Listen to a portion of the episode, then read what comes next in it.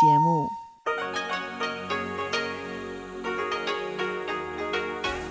Hier ist Radio Taiwan International. Herzlich willkommen zum halbstündigen deutschsprachigen Programm von Radio Taiwan International. Am Mikrofon begrüßt Sie Ilon Huang. Und das haben wir am Mittwoch, den 12. August 2020 für Sie im Programm. Zuerst die Nachrichten des Tages, anschließend das Kulturpanorama mit Karina Rother. Heute geht es weiter mit der Ausstellung Hongkonger Protestkunst in Taipei, Zeichenstift des Widerstands. Und zum Abschluss das Wirtschaftsmagazin mit Ilon Huang, diesmal im Gespräch mit Jonas Krebs, dem deutschen Braumeister der taiwanischen Brauerei Buckskin. Doch nun zuerst die Nachrichten.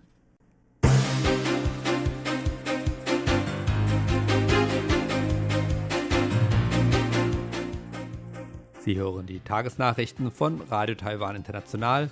Zunächst die Schlagzeilen. Präsidentin Tsai verurteilt Verhaftung von Aktivisten in Hongkong. Prager Bürgermeister und Senatsdelegation der Tschechischen Republik wollen Taiwan besuchen. Taiwan will chinesische Investitionen in taiwanische Unternehmen neu definieren.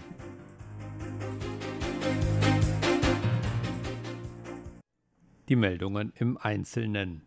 Präsidentin Tsai Ing-wen verurteilte die Verhaftung von Demokratieaktivisten in Hongkong, darunter der Gründer der Mediengruppe Next Digital Jimmy Lai. Präsidentin Tsai kommentierte die Geschehnisse in Hongkong am Mittwoch. Dabei unterstrich sie, dass solche Versuche, den Willen des Volkes zu behindern, keinen Erfolg haben werden. Tsai wiederholte auch den Appell ihrer Regierung an Peking, Streitigkeiten durch einen aufrichtigen Dialog mit der Bevölkerung Hongkongs beizulegen. Sie verurteilte die polizeiliche Durchsuchung und sagte, die Verhaftungen hätten die Freiheit der Medien und die Menschenrechte in Hongkong ernsthaft untergraben. Diese jüngsten Aktivitäten der Hongkonger Behörden, so Tsai, seien ein konkretes Beispiel dafür, wie Peking durch das Gesetz direkt in die Sonderverwaltungsregion Hongkong eingreifen und Hongkongs Ausübung von Freiheit, Menschenrechten und Rechtsstaatlichkeit untergraben könne. Tsai verglich die Situation mit Taiwans Geschichte und seiner Umwandlung von einer autoritären in eine demokratische Regierung. Taiwan hat sich auch von einer Diktatur hin zu einer Demokratie entwickelt. Die Mitglieder unserer Partei haben auf dem Weg bis zur Gründung der Demokratischen Fortschrittspartei ähnliche Repressalien wie polizeiliche Durchsuchungen und die strenge Kontrolle der Medien erlebt. Es ist ganz klar, dass die Opposition der Menschen gegen autoritäre Unterdrückung dem Schutz von Freiheit und Menschenrechten dient. Jeder Versuch, den Willen des Volkes zu hemmen, ist vergeblich und wird keinen Erfolg haben. Die Präsidentin sagte, ihre Demokratische Fortschrittspartei werde ihr Versprechen halten, das Volk Hongkongs zu unterstützen und ihm Hilfe anzubieten. Der Prager Bürgermeister Stenek Rip möchte Taiwan noch diesen Monat besuchen. Dies kündigte er Mittwoch an. Begleitet wird er dabei von einer Delegation unter der Leitung von Milos Vystrčil, dem Präsidenten des Senats der Tschechischen Republik. Rip sagte in einem Facebook-Posting, ich fühle mich geehrt, dass der Präsident des Senats, Milos Vystrčil, mich zu seiner Auslandsreise nach Taiwan eingeladen hat. Sein Beitrag zeigte dabei die Flaggen der Republik China, Taiwan und Prags mit zwei nach oben ausgestreckten Daumen. Dies wird der zweite Besuch von Hirb in Taiwan innerhalb von weniger als 18 Monaten in seiner Eigenschaft als Bürgermeister von Prag sein. Hirb sagte, er werde sich mit Vertretern der Partnerstadt Taipehs treffen. Vystrčil plant am 29. August eine Delegation von 90 Mitgliedern nach Taiwan zu führen. Die Prager Stadtregierung kündigte im vergangenen Jahr ein Abkommen mit Peking zugunsten Taipehs. Grund dafür war ein Streit über eine Klausel über die Ein-China-Politik in dem Abkommen. Gesetzliche Regelungen bezüglich chinesischer Investitionen in taiwanischen Unternehmen sollen neu definiert werden. Das erklärte am Mittwoch Taiwans Wirtschaftsministerin Wang Meihua. Wang führte aus, dass der Änderungsentwurf bald herauskommen und die Definition von chinesischen Investitionen in Taiwan ändern werde. Sie sagte, dass es in der Vergangenheit immer wieder zu problematischen Fällen gekommen sei. Dies und das neue Gesetz zur nationalen Sicherheit in Hongkong habe die Regierung dazu veranlasst, Änderungen an dem Gesetz vorzunehmen. Das gegenwärtige Gesetz begrenzt den direkten oder indirekten chinesischen Besitz von Firmenaktien aus Taiwan auf 30 Prozent.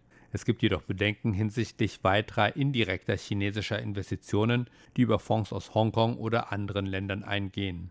Mit dem neuen Gesetz, so Wang, solle dies verhindert werden und es werde eine umfassende Überwachung aller Fonds in Zusammenhang mit der Kommunistischen Partei Chinas oder der Volksbefreiungsarmee geben.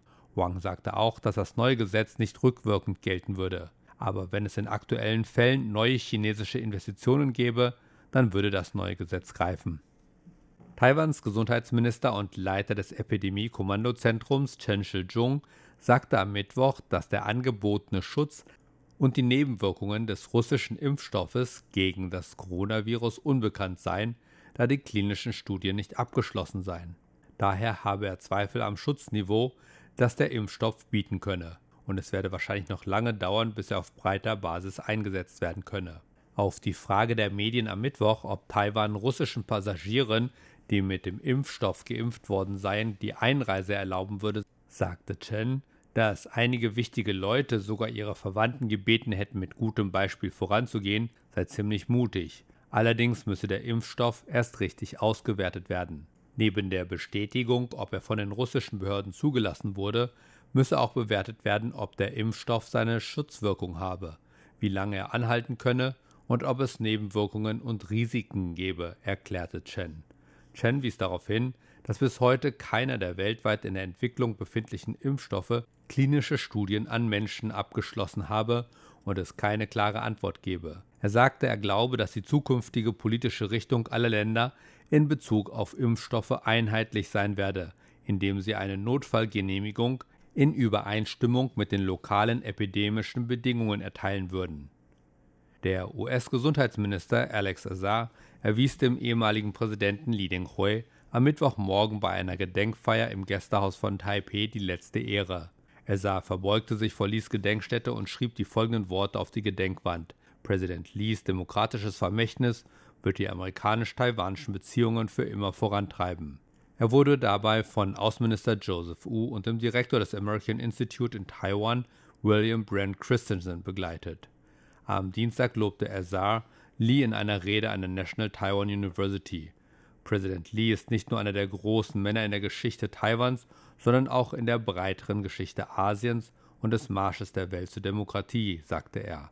Das demokratische Vermächtnis, das er aufgebaut hat, hat Taiwan nicht nur in Bezug auf Freiheit und wirtschaftliches Wachstum, sondern auch in Bezug auf die globale Gesundheit zu einem führenden Land gemacht. In diesem Zusammenhang sagte der ehemalige Vizepräsident Chen Tianren auch, dass beide Seiten die Zusammenarbeit bei der Entwicklung von Impfstoffen und Medikamenten gegen das Coronavirus erörtert hätten.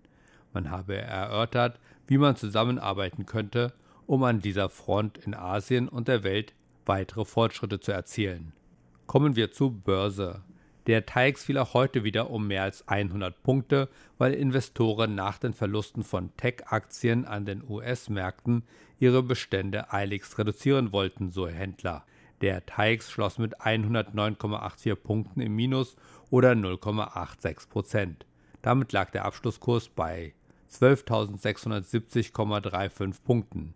Das Handelsvolumen betrug an diesem Dienstag 215,97 Milliarden Taiwan-Dollar, umgerechnet etwa 6,24 Milliarden Euro. Und nun folgt das Wetter.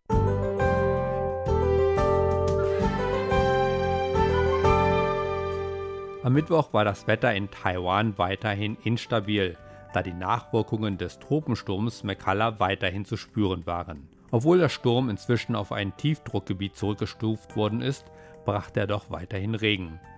So kam es nach teilweise sonnigen Abschnitten in den Morgenstunden am Nachmittag dann zu Schauern und sogar Gewittern. Die Höchsttemperaturen lagen im Norden bei 34 Grad und im Süden bei 33 Grad Celsius, etwa 1 bis 2 Grad höher als noch am Vortag. Und nun die Vorhersage für morgen Donnerstag, den 13. August 2020. Laut dem taiwanischen Wetteramt soll ein einsetzendes pazifisches Hochdrucksystem das Wetter in Taiwan stabilisieren. Es werden 25 bis 33 Grad im Süden und Osten erwartet, während die Temperaturen im Norden sogar 34 Grad erreichen sollen. Das waren die Nachrichten des heutigen Tages und weiter geht es nun mit dem Programm für Mittwoch, den 12. August. Zunächst das Kulturpanorama mit Karina Roth. Heute geht es weiter mit der Ausstellung Hongkonger Protestkunst in Taipei, Zeichenstift des Widerstands. Kultur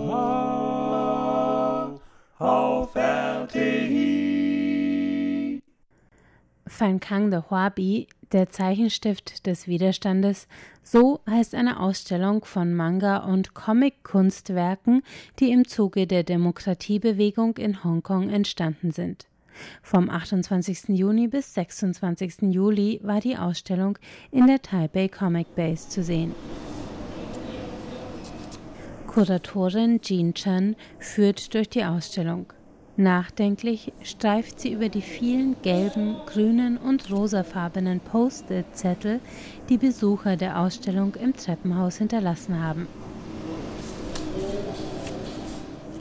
Darauf stehen Dinge wie Halt durch Hongkong und die Kritik der Besucher an Chinas nationalem Sicherheitsgesetz Die Ausstellung mit ihren Szenen von Straßenschlachten, Widerstandskampf, Polizeigewalt, Familienkonflikten und tapferen Kämpfergestalten bringt die Gefühle der Demonstranten, so wie die Künstler sie erlebt haben, ganz nah an die Besucher ran, erklärt Kuratorin Jean Chen. 好多人都是哭着离开的，对，就是 sehr viele Leute verlassen die Ausstellung weinend. Sie haben Tränen in den Augen. Was mich besonders bewegt, ist, dass sie alle aus eigenem Antrieb gekommen sind. Wir haben nicht allzu viel Werbung gemacht.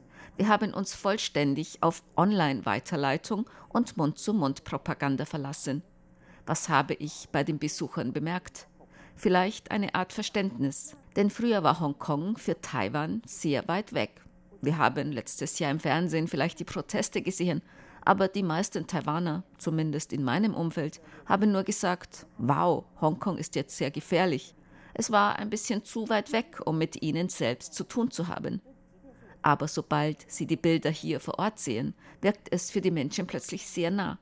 Sie sehen sich die Erklärungen für jedes Bild an und verstehen dann, warum der Künstler dieses Werk gemalt hat und sie fragen sich, ob das irgendwann auch ihnen passieren könnte. Das ist natürlich eine sehr negative Warnung.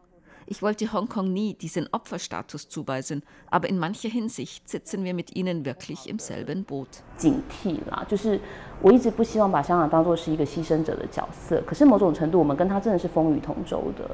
In Taiwan hieß es in Verbindung mit den Demonstrationen immer wieder heute Hongkong, morgen Taiwan. Hier wird befürchtet, dass China irgendwann auch Taiwans Demokratie und Freiheit bedrohen könnte. Doch in dieser Manga-Ausstellung sind es vor allem die Bilder und Szenen der Hongkonger Demonstrationen, die ihre Besucher zu Tränen rühren. Szenen, die zeigen, wie manche Familien auseinandergerissen werden, vom Wunsch der Kinder zu demonstrieren und dem Widerstand der Eltern, Szenen von Straßenzügen, die zum Schlachtfeld werden und von jungen Menschen in gelben Helmen, maskiert und bewaffnet, die Trost ineinander und in ihrer Forderung nach politischer Freiheit suchen. Ein anderes Motiv ist das Verschwinden junger Menschen, ihr Selbstmord und Szenen von Polizeigewalt, in denen Beamte Demonstranten verprügeln, wegschleppen und mundtot machen. Jean Chen, die von Beruf eigentlich Journalistin ist, erklärt, wie die Polizeigewalt zu einem zentralen Thema ihrer Ausstellung wurde.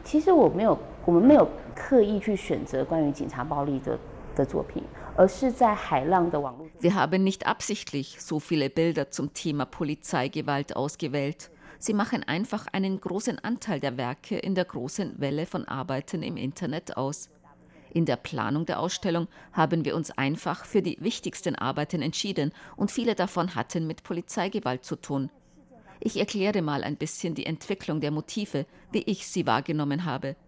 Als die Bewegung gerade begann, wurden online vor allem Bilder weitergeleitet, die Veranstaltungen ankündigten und Forderungen nannten. Zum Beispiel von unseren fünf Forderungen darf keine unerfüllt bleiben. Und am 1. Juli gehen wir auf die Straße. Aber nachdem sich die Bewegung langsam entfaltete, war festzustellen, dass die Künstler stärkere Emotionen entwickelten. als sie das erste Mal sahen, wie die Polizei Menschen schlug, als sie das erste Mal sehen, wie die Polizei Tränengas einsetzte, als sich die ersten Selbstmorde ereigneten und die Vorfälle an der Prince Edward Station und der Yuanlong Station, begann sich der Stil der Künstler zu verändern. Ihre Stimmung wurde sehr düster und sie begannen in ihrer Arbeit die Horrorszenen zu dokumentieren. Sind diese Dinge wirklich passiert? Ich glaube, sie sind wirklich passiert auch wenn ich sie selbst nicht vor Ort gesehen habe. Aber wir haben Livestreams davon gesehen. Solche Ereignisse haben mich selbst auch überrascht. Ich bin seit Jahren in Taiwans Nachrichtenwelt unterwegs und wurde noch nie von der Polizei verfolgt. Das erste Mal, dass mich die Polizei verfolgt hat, war in Hongkong, als sie zum ersten Mal Tränengas eingesetzt haben. Ich bin damals mitgelaufen und habe mir beim Laufen gedacht, Jetzt berichte ich in Taiwan schon so lange über die Nachrichten und habe noch nie so etwas erlebt.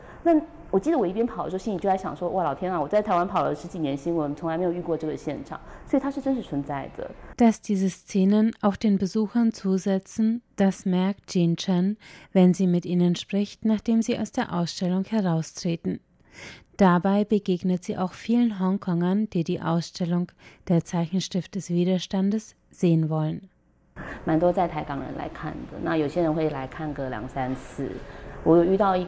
Sehr viele Hongkonger, die in Taiwan leben, sind gekommen, um die Ausstellung zu sehen. Manche kommen zwei, dreimal. Ich habe eine Hongkongerin kennengelernt, die selbst in Taipei einen Laden aufgemacht hat. Zuerst ist sie alleine gekommen, beim zweiten Mal hat sie ihren Mann und ihr Kind mitgebracht. Es sind auch ein paar Prominente gekommen, aber sie haben uns nicht Bescheid gesagt. Die Hongkonger, die sich die Ausstellung ansehen, sind besonders bewegt. Sie gehen sehr langsam durch die Ausstellung und kommen danach erst wieder ganz ins Hier und Jetzt zurück. Gestern war eine junge Frau hier, vielleicht Anfang 20, aus Hongkong, die sich die Ausstellung angesehen hat. Bevor sie in die Ausstellung gegangen ist, habe ich gesagt, entspann dich ein bisschen, weil ich Angst hatte, dass sie weinen müsste. Sie sagte, ach, kein Problem, ich bin daran gewöhnt. Als sie wieder runterkam, konnte sie ihre Gefühle nicht unter Kontrolle halten. Ich habe sie gefragt, ob alles okay ist. Sie sagte, ich dachte, es wäre okay, aber jetzt vermisse ich mein Zuhause sehr. 没有办法控制自己的情绪。然后我问他说：“你还好吗？”他说：“我我原本以为我还好，但是我现在好想念我的家。” Es ist dieser sehr direkte, sehr emotionale Blick durch die Augen der Manga-Zeichner auf diese Stadt im Widerstandskampf, der die Kraft der Ausstellung ausmacht. Auch wenn die Ausstellung am ersten Jahrestag des Beginns der Protestbewegung aufmachte, als sich bereits abzeichnete, dass Chinas Sicherheitsgesetz den Bürgerrechten wie Meinungsfreiheit, Gesetzesherrschaft und dem Recht auf Demonstration und Versammlung in Hongkong endgültig ein Ende setzen wird, hat die Ausstellung Der Zeichenstift des Widerstands eine Wirkkraft, findet Kuratorin Jean Chen. 其实从展览开始到现在，不断的有媒体问我说：“你觉得办这个展览有什么用？”我我我很难说。Seit Beginn der Ausstellung bis jetzt haben mich immer wieder Medienleute gefragt, was ist der Nutzen dieser Ausstellung? Das ist sehr schwer zu sagen. Ich kann die Beziehung zwischen China und Hongkong nicht verändern. Ich kann auch das Sicherheitsgesetz nicht ändern. Ich kann auch die Meinung der Mehrheit der Hongkonger oder Taiwaner zu dieser Angelegenheit nicht ändern. Aber ich hoffe, er ist ein Keim, der sich langsam entwickelt, dass man die Protestbewegung neben Medienberichten noch auf viele andere Weisen verstehen kann. In der Ausstellung sehen wir Leute aller Altersgruppen und sogar Eltern, die mit ihren Kindern kommen. Sie erklären vielleicht nicht gleich, was die Anti-Auslieferungsbewegung ist, aber die Kinder fragen nach den Bildern. Papa, warum gehen diese Menschen auf die Straße? Also ist es ein Ort der gesellschaftlichen Bildung. Das war es, was wir machen wollten.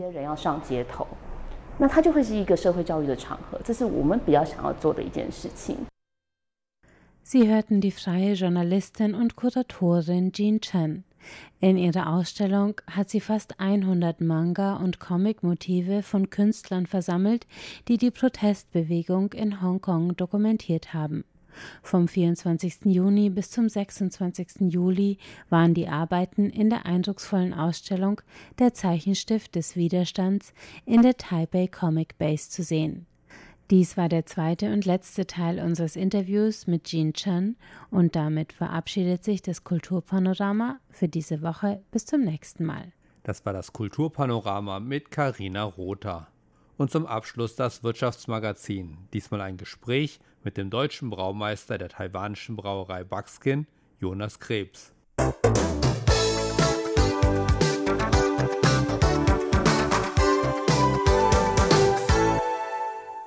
Die Kinka-Gruppe steht für ein sehr, sehr hohes äh, Qualitätsbewusstsein und äh, wir brauen traditionell deutsche Biere, traditionell nach dem bayerischen Reinheitsgebot und äh, das bringen wir dann in den taiwanesischen Markt.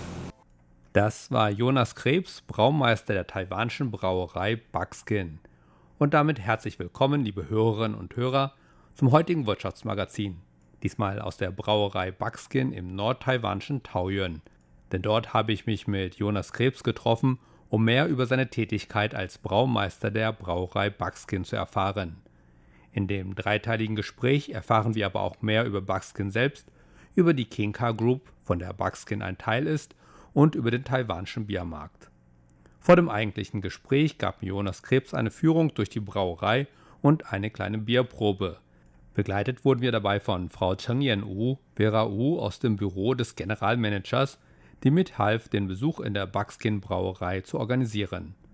Nach der Bierprobe, bei der ich das erste Mal ein sogenanntes Rauchbier kennenlernte, begannen wir das Gespräch und zunächst wollte ich wissen, wie der 25-Jährige aus Oelde, Nordrhein-Westfalen, zu Buckskin hier in Taiwan gekommen ist. Ja, es ist eine sehr, sehr lange Geschichte, aber grundsätzlich habe ich vorher auch schon im Ausland gearbeitet, bin dann 2017 nach Deutschland geflogen, ähm, um meine Familie zu besuchen und dann grundsätzlich, wenn ich in Deutschland bin, besuche ich immer ähm, die Stadt Bamberg oder die Region Bamberg.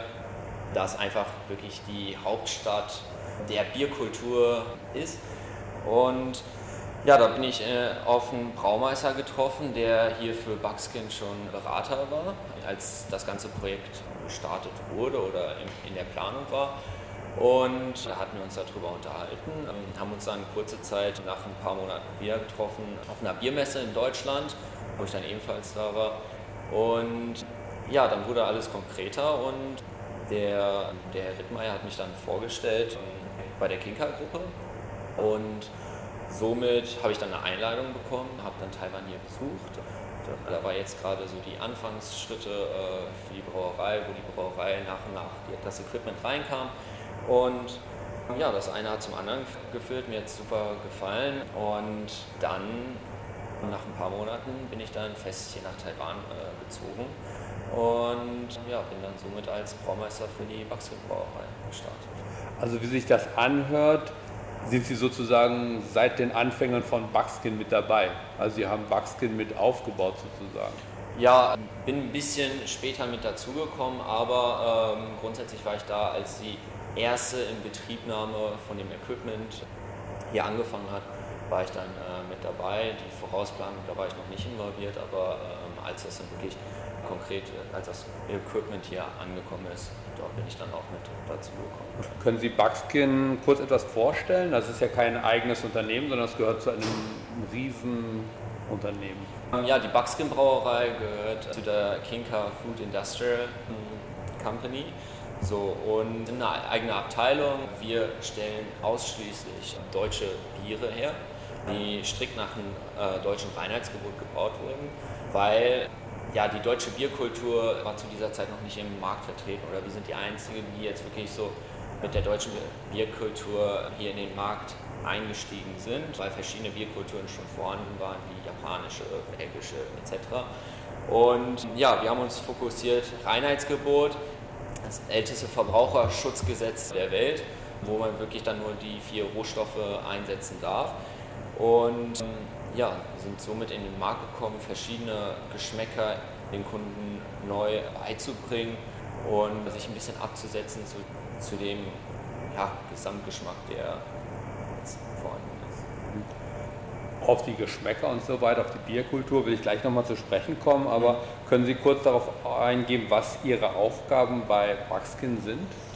Ja, grundsätzlich, also allererste oder die wichtigste Aufgabe ist natürlich äh, die ähm, Kontrolle, dass, wirklich, äh, dass wir davon ausgehen, dass die Biere, die hier aus der Brauerei den höchsten Standard an Qualität liefern.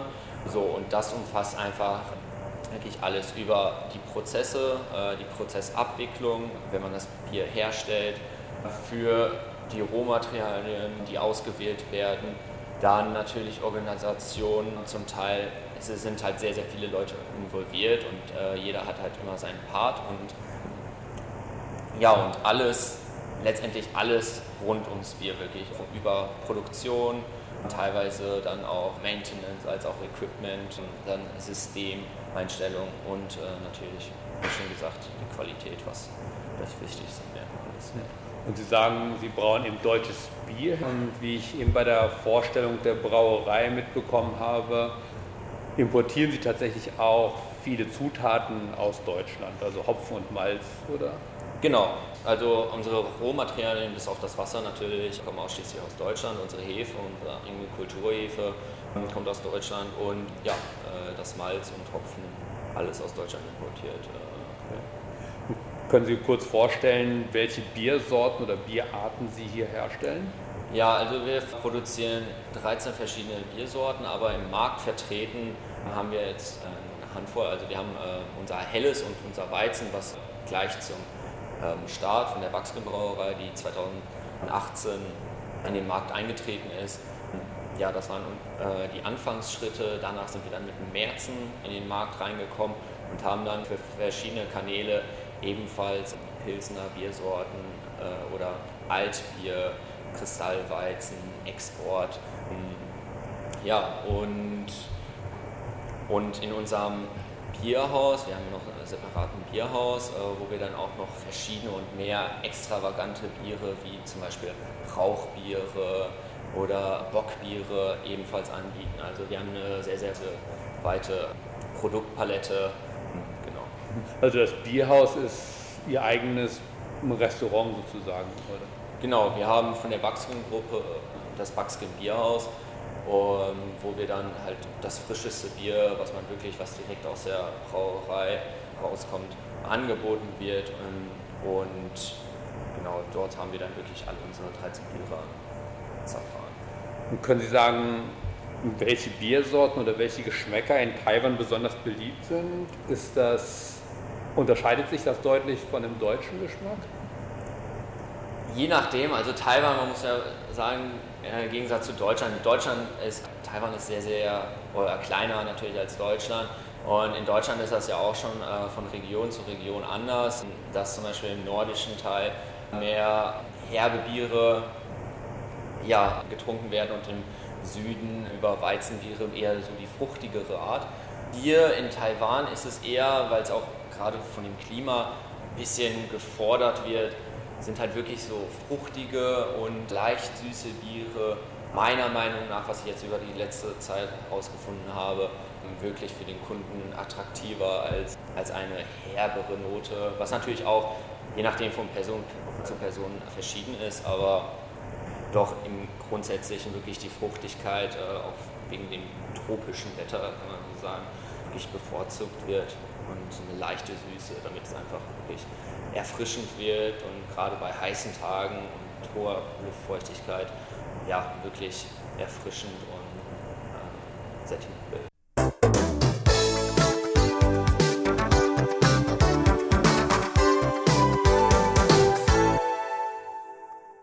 Soweit der erste Teil meines Gespräches mit Jonas Krebs, Braumeister der taiwanischen Brauerei Buckskin.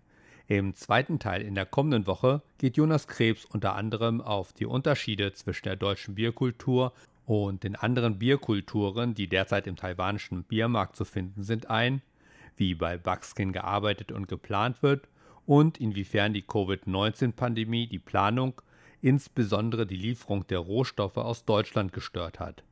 Und damit verabschiede ich mich für heute. Am Mikrofon war Ilon Huang. Vielen Dank fürs Zuhören.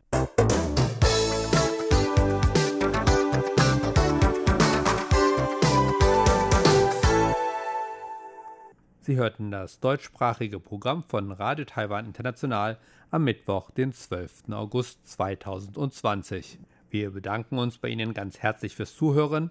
Bis zum nächsten Mal bei Radio Taiwan International. Am Mikrofon war Ilon Huang.